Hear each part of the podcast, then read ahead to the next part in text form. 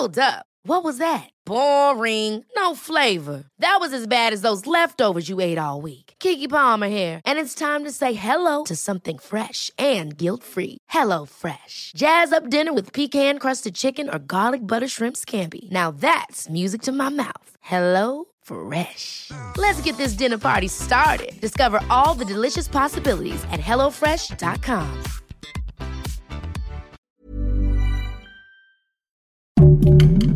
Heraldo Podcast, un lugar para tus oídos. Este episodio es presentado por Pisa Farmacéutica. Punto Saludable. Hola, bienvenidos de nuevo a otro episodio de Punto Saludable. Los saluda Jimena Tena. Recuerden que yo soy su host, soy nutrióloga clínica y funcional. El día de hoy tenemos un episodio especial alusivo al mes de diciembre que íbamos a, a platicar de la salud renal en estas épocas decembrinas. Y para esto tenemos una invitada súper especial, que es la doctora Karina. Bienvenida, doctora. Eh, ¿Quieres eh, presentarte y platicarnos un poco más acerca de ti? Hola Jimena, muchas gracias eh, por la oportunidad de estar aquí. Yo soy Karina Renoir, soy nefróloga de profesión, soy director médico en Laboratorios PISA y también soy eh, médico adscrito al Hospital Civil de Guadalajara, justamente en el área de, de nefrología. Gracias por la invitación. Bienvenida, estamos muy contentas y contentos de que estés aquí en nuestro podcast. Antes de empezar el tema, les recuerdo que este podcast lo pueden escuchar en todas las plataformas digitales, ya sea Spotify, Acast, Amazon Music, donde lo quieran escuchar, y va a haber fragmentos de videos en nuestras redes sociales del Heraldo, tanto en TikTok como en Instagram. Ahora sí, para empezar, eh, vamos a dar un poco de contexto de la importancia de este tema, que es la salud renal, para que la gente que nos está escuchando o viendo pueda entender por qué queremos hablar de esto justo en esta etapa de épocas decembrinas. Eh, sabemos que la enfermedad renal crónica eh, es un trastorno que está muy asociado a las enfermedades a otro tipo de enfermedades crónicas, como pueden ser la diabetes, la hipertensión, y que también están asociadas mucho a el estilo de vida. ¿Cómo nos puedes este, introducir este tema o complementar esta información?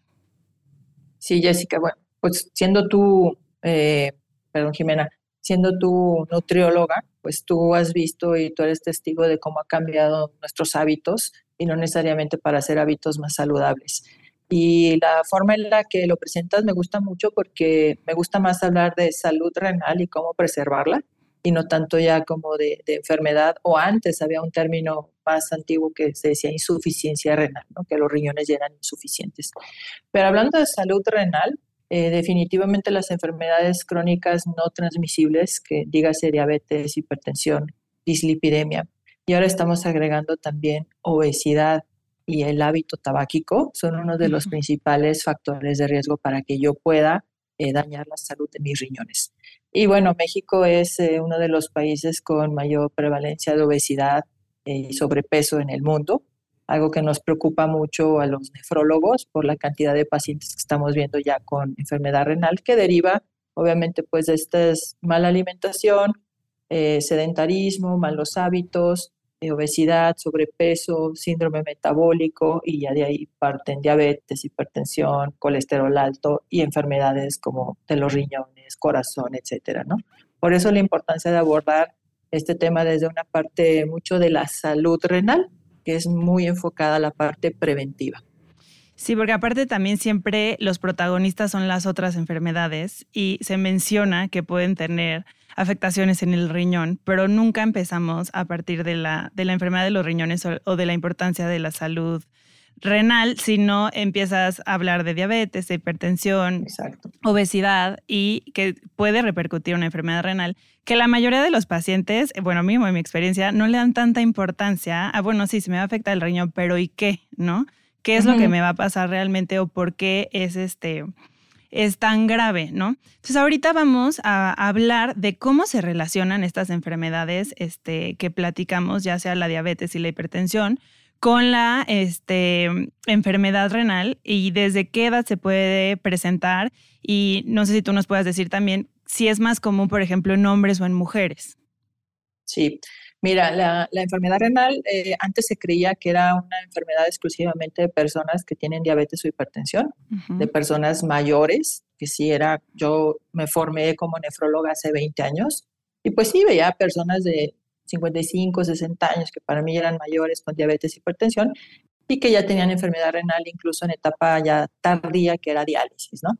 Pero ahora no, ahora ya lo estamos viendo en personas muchísimo más jóvenes, en edad reproductiva, en edad productiva, digamos, personas de 40, 45 años, que como debutan con diabetes e hipertensión a edades muchísimo más tempranas por este cambio en la alimentación y en los hábitos que hemos tenido, entonces empiezan con diabetes e hipertensión a los 30 años y antes empezaban a los 45. Por eso antes a los 60 tenías enfermedad renal y ahora lo estás viendo desde los 40, 45 años. Entonces ese es un pico de edad muy importante que tenemos, eh, personas adultas mayores de 40, 45 años, eh, sin realmente predominancia de género y que se relaciona con las enfermedades este, crónicas como diabetes y hipertensión.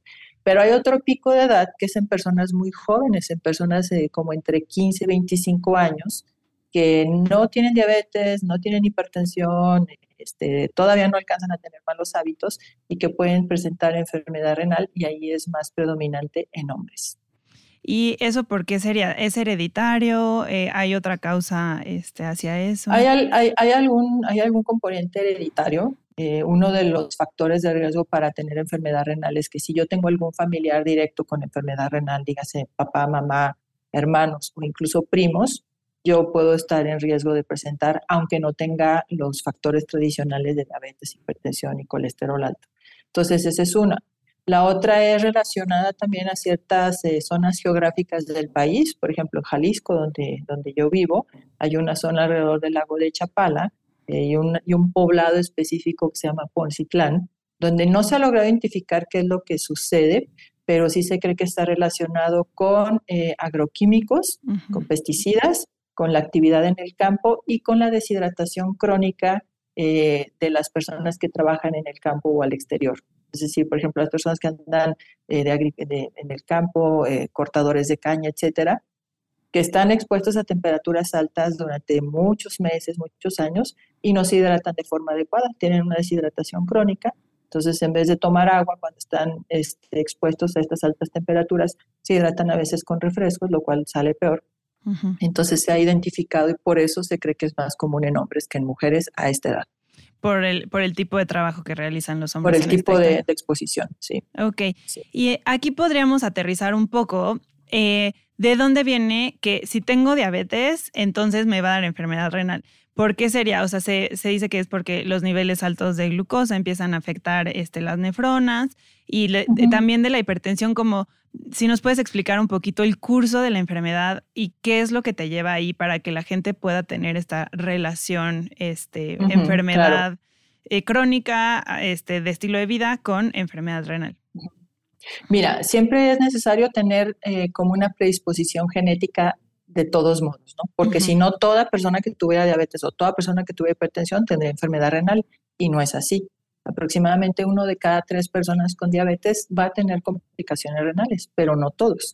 Entonces, si yo también estoy viendo que, mi papá o mi mamá tienen diabetes y ya tienen enfermedad renal, yo soy susceptible ya por genética a desarrollar diabetes y también diabetes con complicaciones como la enfermedad renal. Eh, en el caso de la diabetes, lo que sucede es que los niveles de glucosa son tóxicos para todo nuestro organismo, o sea, para todo nuestro organismo. Y, mucho de la toxicidad que dan los niveles elevados de glucosa se refleja en los vasos sanguíneos. Los riñones tienen unos filtros que son la, unidad funcional del riñón. Este filtro se llama nefrona. Y la nefrona tiene de los vasos sanguíneos más pequeños del organismo. Se llaman este, los capilares glomerulares y peritubulares. Estos, estos pequeños capilares son igual de pequeñitos que los de la retina. Entonces, eh, muchas veces lo que vemos es la toxicidad de los niveles elevados de glucosa en sangre a lo largo de los años. Dañan estos vasos sanguíneos que son muy pequeñitos, que van en el riñón y en el ojo. Por eso muchas de las personas que empiezan con disminución de la agudeza visual por retinopatía diabética, que es una complicación de la diabetes, a la par van a tener también daño renal, porque se dañan los vasos sanguíneos de la misma manera. En la hipertensión es un poquito distinto, también hay cambios en estos vasos sanguíneos que son el filtro del riñón y también hay unos cambios adaptativos del riñón donde digamos que los filtros o las nefronas lo que van haciendo es perdiendo función y nosotros nacemos con un millón de nefronas funcionantes en cada riñón y a lo largo de los años de diabetes mal controlada, hipertensión mal controlada, predisposición genética, estos filtros se me van agotando y a medida que se van agotando, entonces va disminuyendo la función de mis riñones y va incrementando la cantidad de manifestaciones clínicas que yo pueda tener. Oh, ok, y esas manifestaciones clínicas, bueno, sabemos que el riñón justo funciona como un filtro, ¿no? Por ahí pasa este, nuestra sangre y se quedan este, todos los desechos, los filtra y los, los desecha por medio de la orina. Este, ¿cómo podríamos, o sea, qué sería el problema de que nuestros riñones ya no estuvieran funcionando, que nuestra tasa de filtración glomerular empezara a bajar? Este, ¿qué sería justo lo que le empezaría a pasar al cuerpo y por qué es tan grave eh, que los riñones dejen de funcionar adecuadamente? Va. Eh, nuestros riñones, como bien lo mencionas, ¿no? Reciben la sangre con exceso de toxinas, exceso de agua, y lo que hacen es a través de la orina, a través de los procesos de filtración, van a decir, ah, estas toxinas las elimino y este exceso de agua lo elimino a través de la orina.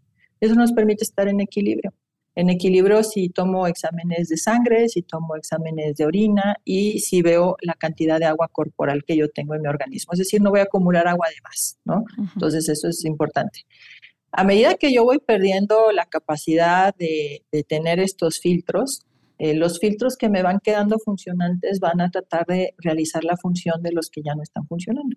Entonces, la enfermedad renal es silenciosa y esto es importante mencionarlo porque los riñones no van a doler, y yo no necesariamente voy a identificar alguna alteración en mi organismo hasta que los riñones ya dejaron de funcionar por debajo del 50%, lo cual ya es mucho.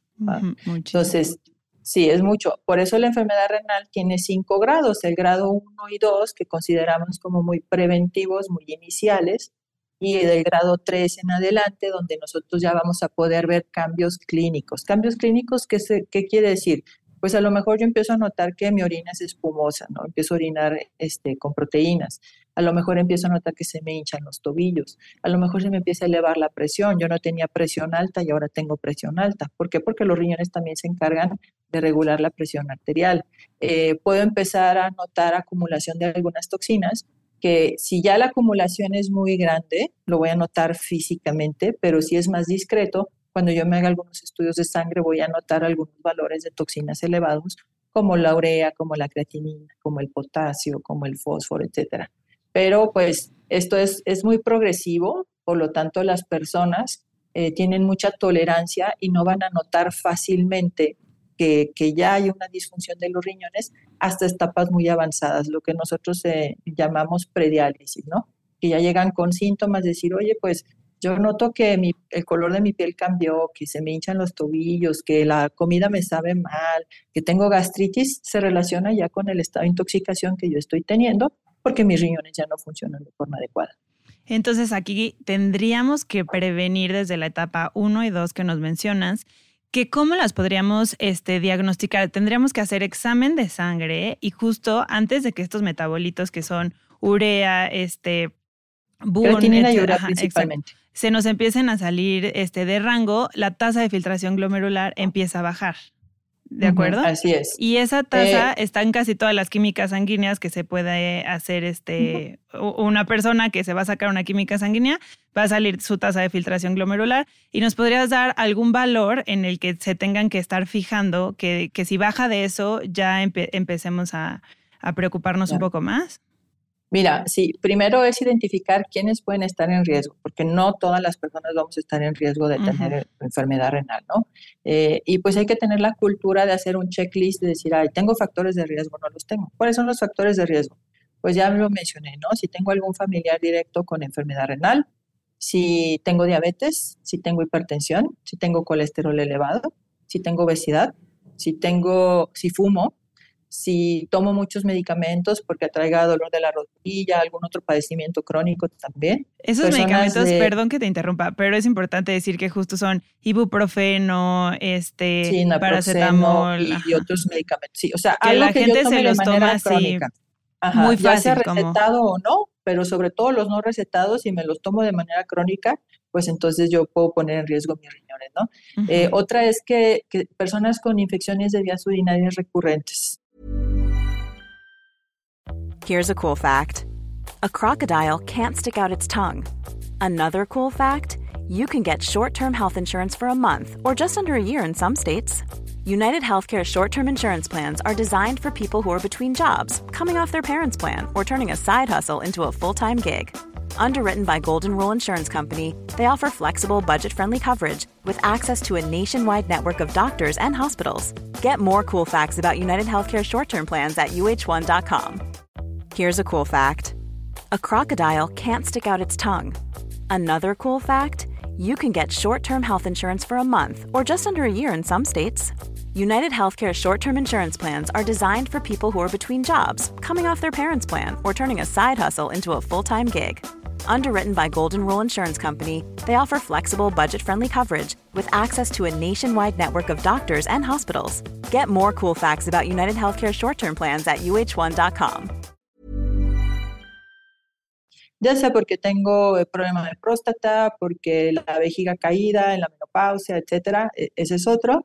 Personas mayores de 60 años y este, también eh, malos hábitos en la dieta, ¿no? Alto consumo de proteínas, alto consumo de grasas y alto consumo de eh, bebidas azucaradas. Que pues prácticamente menciono a cada mexicano que, que existimos aquí, el Maratón Guadalupe Reyes y todo lo que ya sabemos, prácticamente todos vamos a entrar ahí. Entonces, si yo tengo estos factores de riesgo, alguno, si tengo alguno, ¿qué puedo hacer? Anualmente, una química sanguínea, es un estudio que cuesta menos de 100 pesos, donde voy a determinar glucosa, urea y creatinina.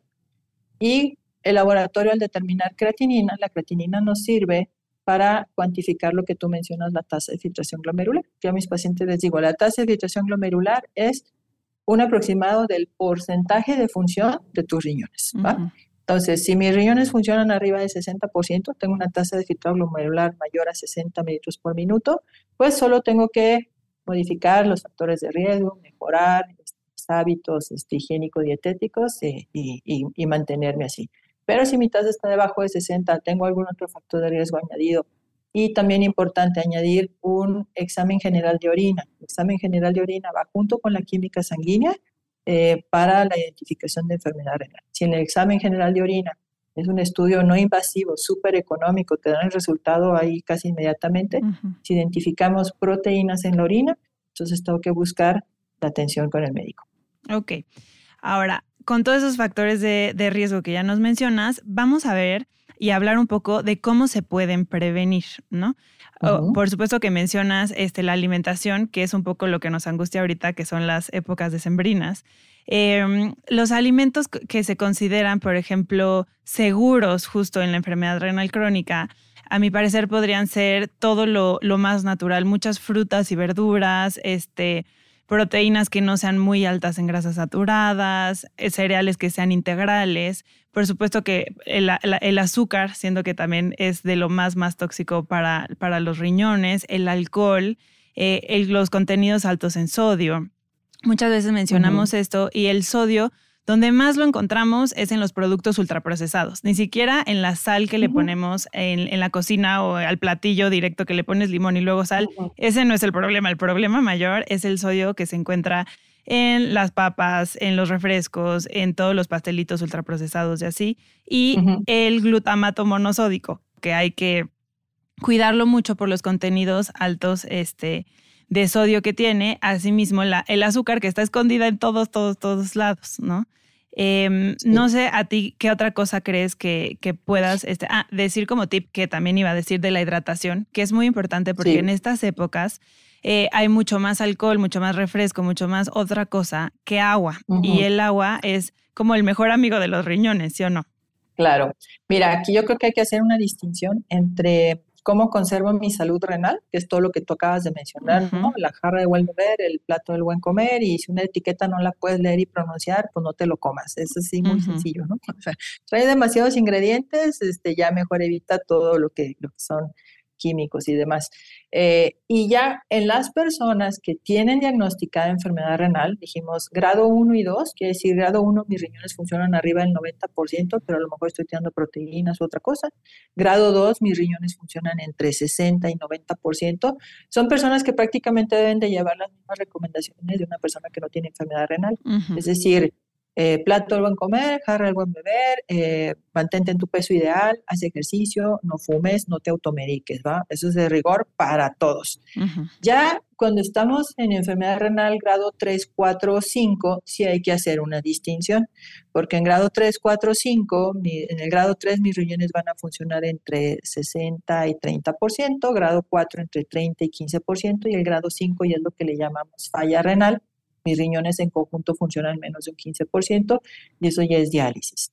Pero ojo, fíjate, o sea, desde 60% hasta 15% o menos es un rango muy amplio. Entonces, muchas veces se comete el error de decir, ah, tú tienes enfermedad renal, no puedes comer cosas con potasio. O dicen que no puedes este, consumir cosas que tengan fósforo, o no debes de comer carne. Y eso es una como una recomendación demasiado genérica porque cada persona va a ser distinta. El agua, por ejemplo, el agua es muy importante en los, en los estadios avanzados de la enfermedad. Yo tengo que mantenerme bien hidratado. Y yo le digo a mis pacientes, al riñón sano hay que echarle agua. O sea, la mejor forma de hidratarme es con agua. Obviamente que si ya estoy en un grado más avanzado y yo estoy reteniendo líquidos, pues mi mismo nefrólogo me va a decir, no tomes tanta agua. La sal, la sal es importantísima, tú ya lo dijiste, la encontramos incluso hasta en los cereales endulzados hay sal también. Entonces, la sal procesada es un problema, es un problema serio para los riñones. Eh, y la recomendación sería, pues, plato de buen comer, jarra de buen beber, es decir, toma agua, evita refrescos eh, o bebidas azucaradas. En la temporada de sembrina, pues obviamente todo lo que, lo que es muy rico en grasa procesado, va, a haber muchos quesos, mucha eh, salchichonería, mucho este, de, estas tablitas que, les encanta de carnes frías. Los vinitos y todo, sí, carnes frías, eh, eh, eso es, es muy dañino. el ponche con azúcar y luego el hecho vinito, pues todo eso obviamente es, es demasiado para nuestros riñones y el consumo de proteína y de grasa. Eso es muy importante tratar de, mantenerlo en un consumo pues adecuado, consumo muy prudente, ¿no? Sí.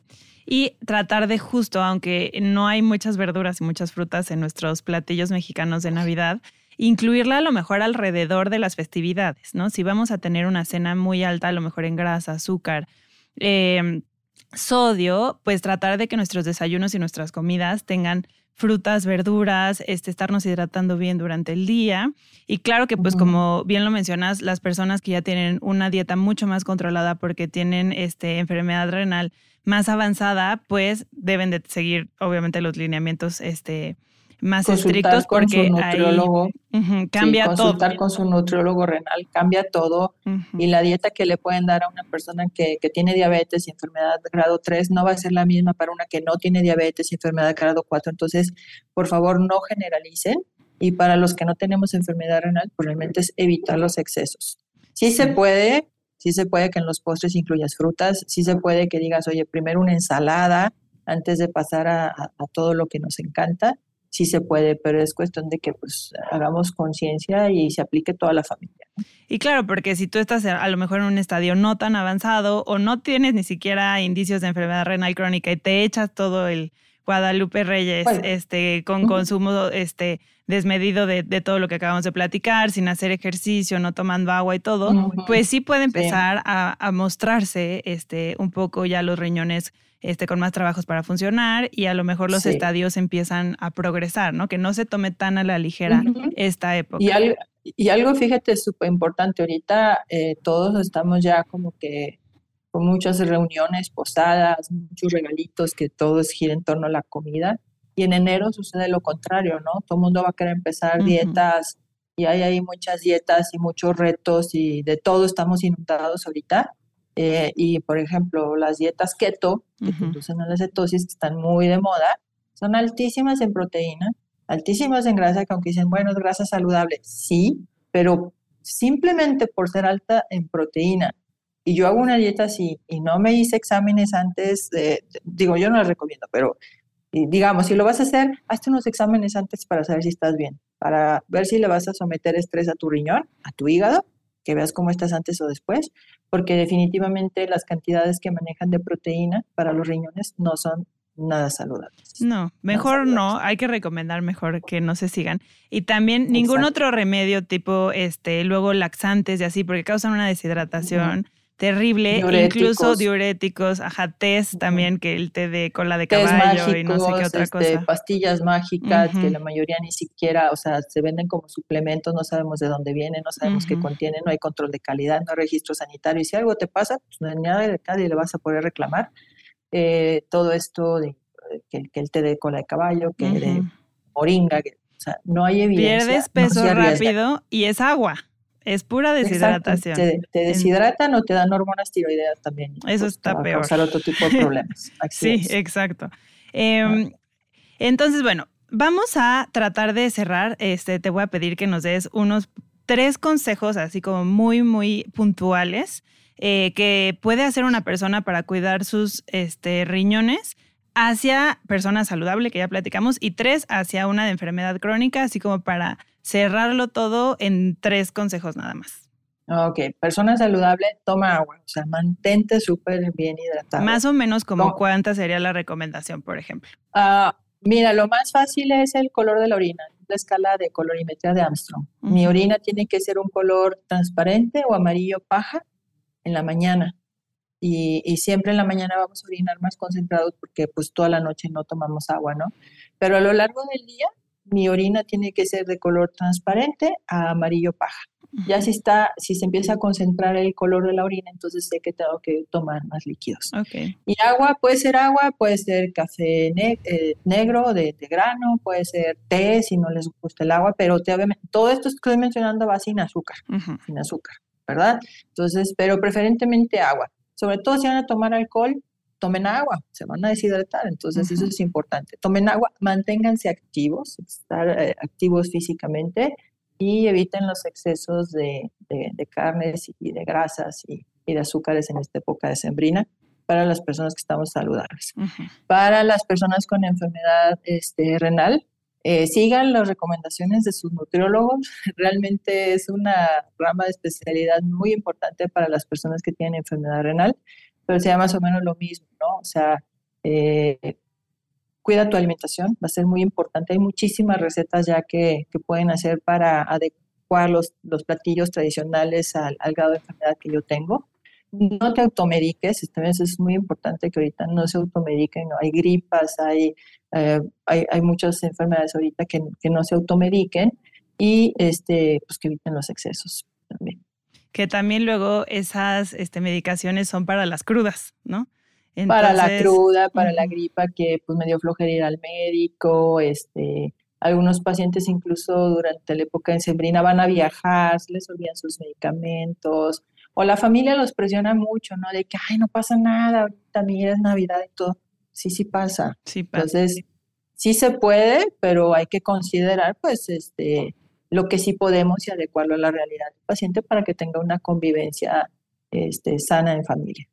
Y que justo dejemos esta mentalidad a lo mejor del mexicano de el Guadalupe Reyes de ahorita no pasa nada y no hay gimnasio y no hay este, alimentación saludable ni nada, cuando realmente pues es un mes, este, o más de un mes, porque es este, es casi más que un mes, de, pues normal, que podamos seguir las cosas, este, nuestros hábitos normales, no, no dejar de hacer ejercicio, no dejar de tomar agua, también que hace frío se reduce el agua, todo esto hay que tenerlo muy consciente para que las cosas que sí sean distintas no tengan tanto impacto en nuestra salud.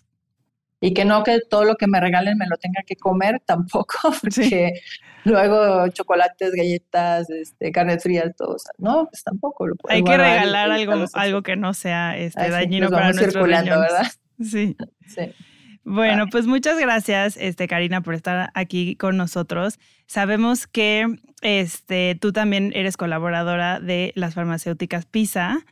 Y bueno, pues yo quiero también invitar a todos a que sigan a las farmacéuticas PISA en Facebook, que están como PISA Farmacéutica, y en su página web como www.pisa.com.mx. No sé si quieras darnos más información. Sí, en, la, en, las, en las redes sociales, nuestra página web, ustedes pueden encontrar información. Eh, todo el tiempo estamos liberando también cápsulas de salud, consejos y demás para mantenernos saludables, porque una de nuestra visión obviamente es este somos una vida al servicio de la vida y obviamente pues nuestra labor también está enfocada en la prevención. Entonces, pues bienvenidos y si tienen alguna duda o algo, también a través de nuestras redes sociales la pueden, la pueden este, ahí escribir y les contestamos. Muchas gracias y gracias por tu tiempo y por compartirnos toda tu sabiduría. También los invito a todos a que este, nos dejen una calificación en el podcast, eh, denos cinco estrellas para que podamos seguir teniendo invitados de lujo como la doctora Karina y hagamos muchos, muchos más podcasts con información como esta. Hasta la próxima. Este episodio fue presentado por Pisa Farmacéutica.